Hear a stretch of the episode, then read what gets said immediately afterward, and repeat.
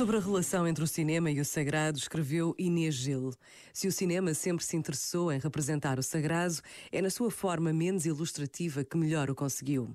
Sendo a experiência do sagrado uma experiência superior à realidade ou que procura ultrapassar a experiência do dia a dia. No entanto, é a partir da realidade que o sagrado se encontra e o cinema, com os seus meios formais, vai questionar o mundo e a condição humana.